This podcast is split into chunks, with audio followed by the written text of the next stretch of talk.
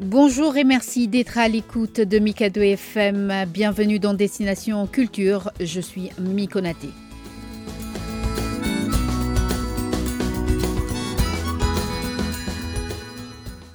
Dans ce numéro, nous allons parler de mode, plus particulièrement de la mode malienne, et nous recevons Ibrahim Guindo.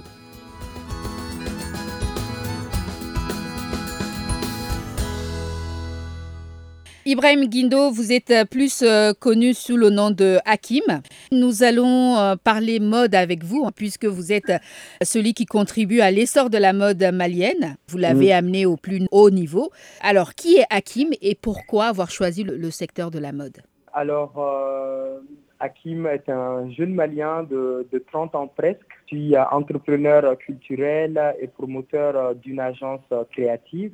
Euh, depuis longtemps, j'ai été toujours attiré par le milieu de la créativité lié à, la mode, aux arts et à la culture de manière générale. Donc, euh, en 2011, nous avons décidé avec euh, quelques amis de nous réunir en association et nous avons donc créé Malimode en 2011 justement pour, pour participer un peu au développement en fait des métiers liés à ce secteur-là. Nous allons justement parler euh, de Mali Mode qui organise une euh, nouvelle édition euh, Mali Mode, qui est mhm. devenue mhm. la référence aujourd'hui en matière de mode au Mali, si je peux me le permettre, en Afrique également. Mhm. Quel est le concept de cet événement? Alors, initialement, le Mali Mode Show, c'était un, défilé annuel qui se tenait durant une soirée où on réunissait des créateurs du Mali et également on invitait quelques créateurs, souvent de la sous-région et, euh, et même hors continent africain.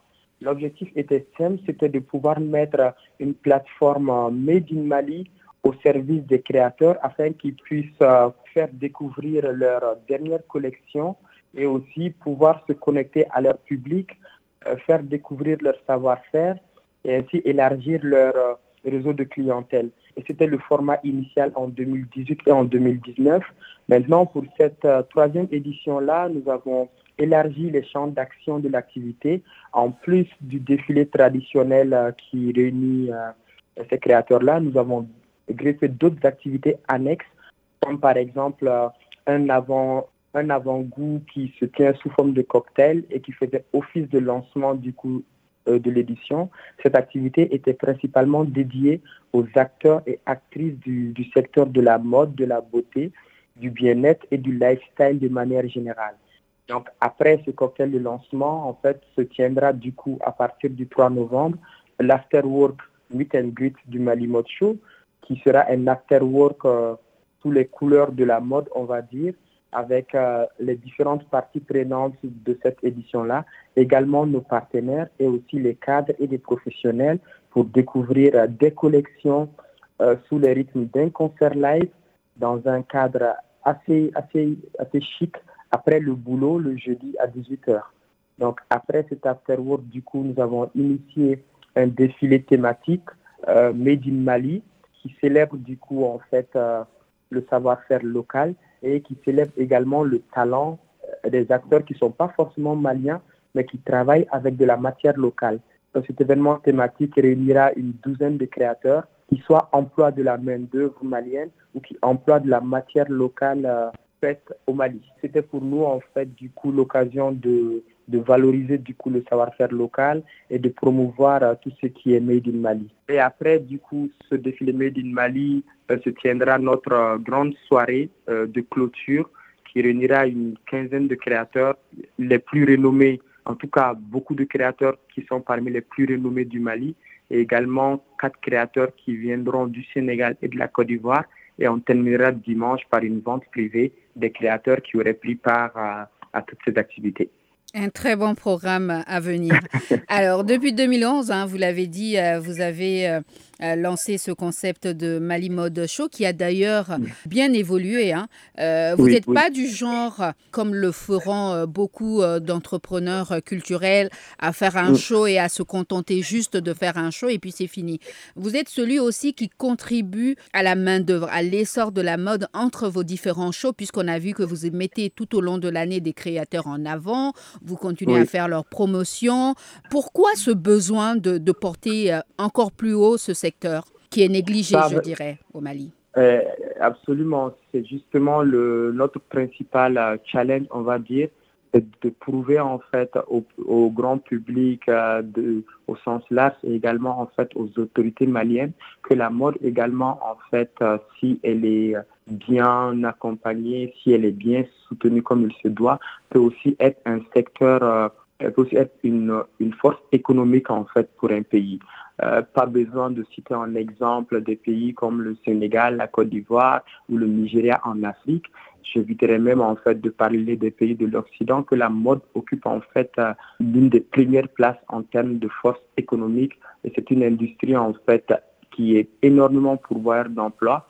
Donc le challenge pour nous c'est de c'est de contribuer à cela, c'est de nous faire entendre, parce que contrairement aux domaines tels que la musique, la photographie au Mali, les acteurs de la mode malienne sont un peu relayés en fait au second plan sur le, dans, le, dans le domaine de la culture.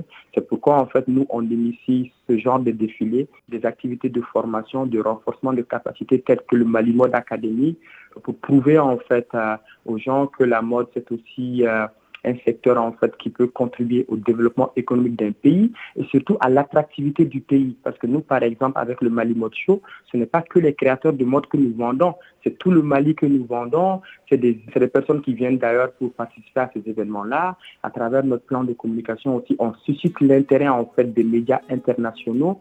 Donc, c'est une bonne manière également, c'était un bon créneau pour, euh, pour mettre en avant un pays, la richesse de sa culture et la richesse de ses talents.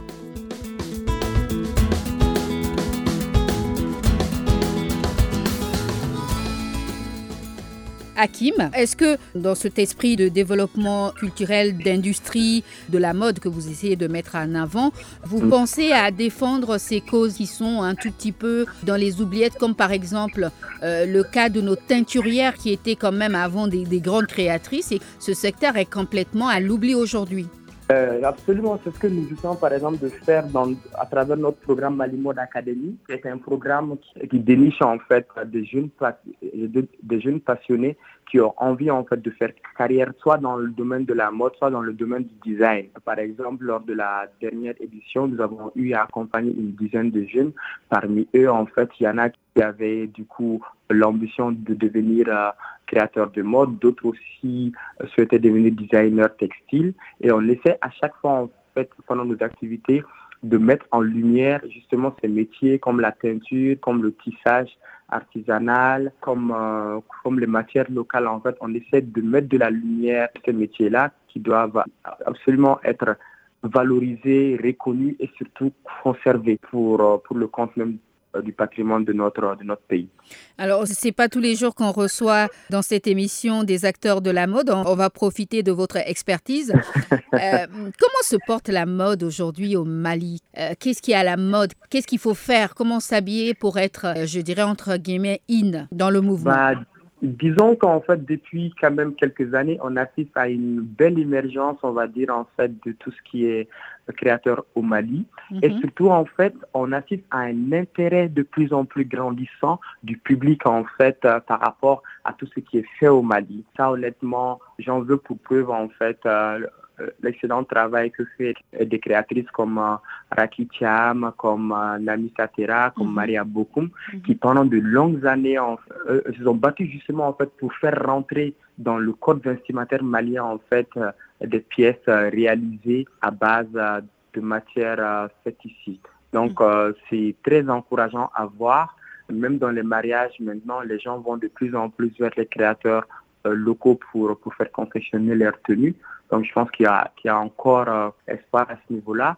Côté tendance, on va dire que le Mali, on est toujours un peu dans l'esprit de de l'intemporel, on va dire. C'est pas mhm. comme ailleurs où on a des tendances qui sont lancées, où on a des saisons et tout. Bah, disons en fait que qu'on reste quand même ouvert qui est porté ailleurs, mais toujours on va aussi l'adapter dans notre contexte en fonction de la saison, en fonction du climat.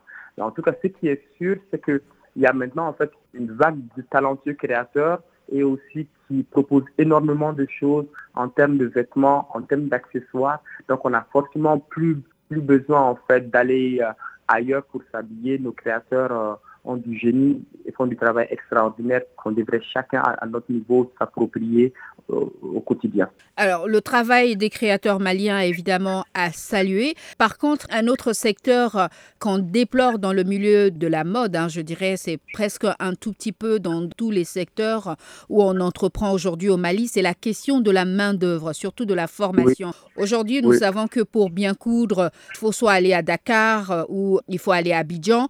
La main-d'œuvre défaut aujourd'hui. Qu'est-ce que vous comptez faire dans ce sens-là en tant qu'entrepreneur euh, culturel?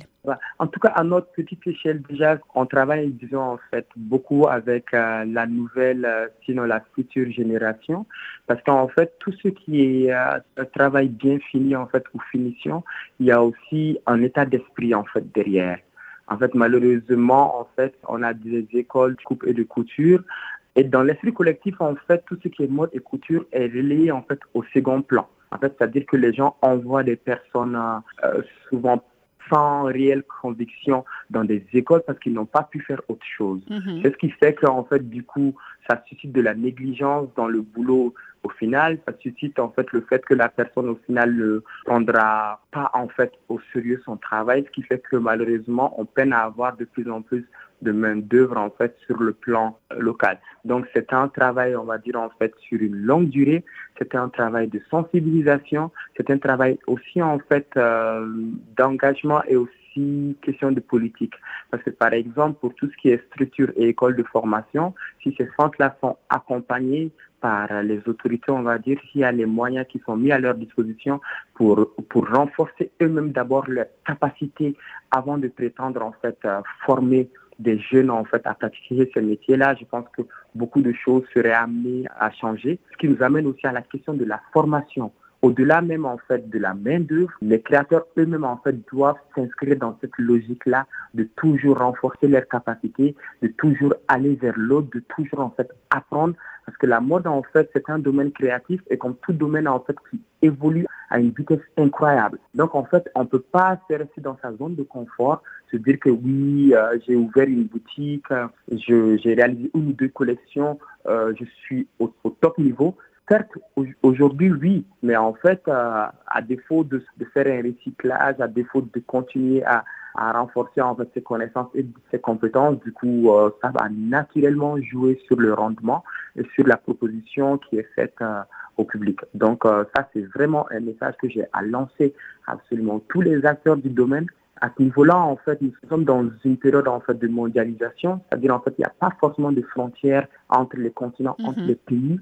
Euh, dans tout secteur, dans tout métier, en fait, on a besoin de se former. Certes, on peut être bon ici au Mali, mais il faut aussi s'y aspirer à répondre aux standards et aux normes en fait hors du Mali en fait. Ça c'est vraiment quelque chose de très important. La formation elle est importante, l'ouverture elle est importante, dans tout ce qui est domaine de créativité, d'art, de culture, euh, etc. On espère que votre message sera entendu. Merci beaucoup à Kim de nous avoir accordé cette interview. Euh, je rappelle que vous êtes l'initiateur du Mali Mode euh, Show. Merci et à très bonne chance à vous.